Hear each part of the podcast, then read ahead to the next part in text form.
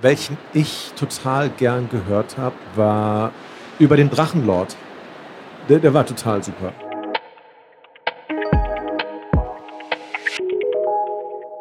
Das sagt der Moderator und Autor Ralf Kaspers und weil er als Host von der Sendung mit der Maus und Wissen macht A bekannt dafür ist, gute Infos weiterzugeben, stellen wir heute seinen Podcast-Tipp vor. Ihr hört den Podcast-Podcast von Detektor FM und heute geht es um Cui Bono. Wer hat Angst vorm Drachenlord?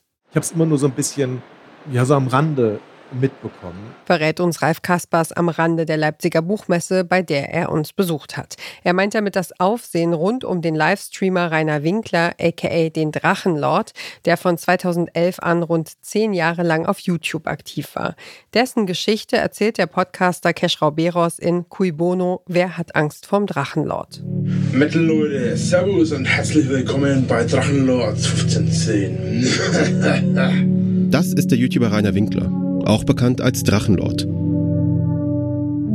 Rainer Winkler ist kein normaler YouTuber. Er ist so eine Art Anti-Influencer. So, ähm, heute wieder ein Stullen-Video oder ein Projekt Brot-Video. Er influenzt vor allem Menschen, die ihn gar nicht mögen.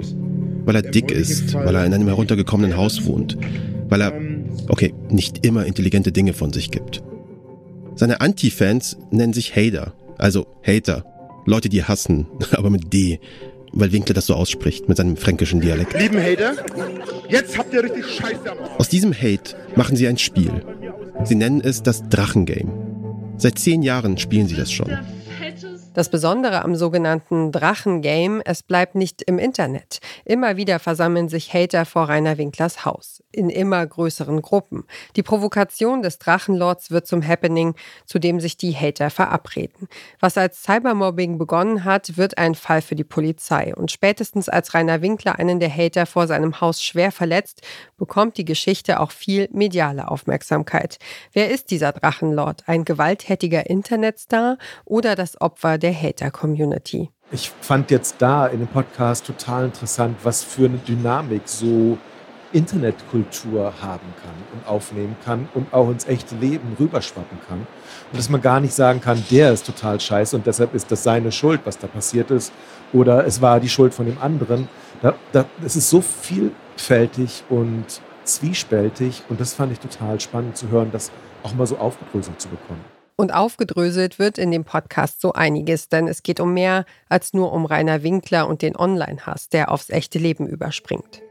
In diesem Podcast erzählen wir die Geschichte einer geradezu brutalen Abweisung und die Geschichte eines hilflosen Dorfes, einer überforderten Polizei, einer scheinbar ohnmächtigen Justiz.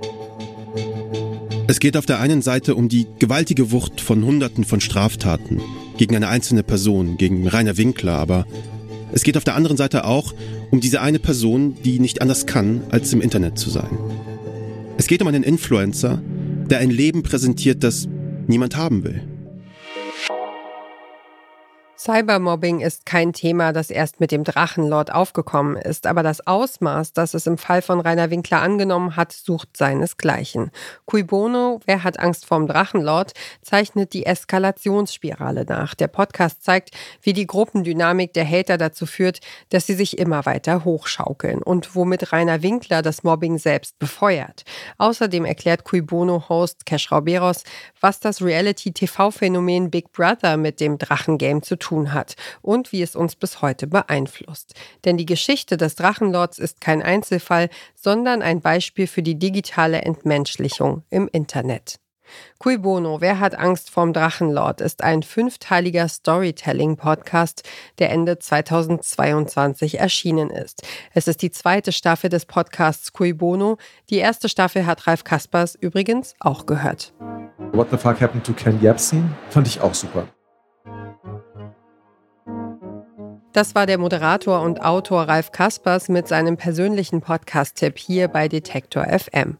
Wenn ihr gerne wissen wollt, was eure Lieblingspodcasterin oder euer Lieblingspodcaster selbst so hört, schreibt uns eine Mail an podcastpodcast.detektor.fm mit dem Namen der Person und wir geben unser Bestes, eine Podcast-Empfehlung einzuholen. Dieser Tipp kam von Ralf Kaspers, aufgeschrieben hat ihn Anton Burmester, Redaktion Caroline Breitschädel, Joanna Voss und Doreen Rothmann, Produktion Tim Schmutzler und ich bin Ina Lebetjew. Morgen stellen wir euch den Podcast Finding Van Gogh vor. Wir hören uns.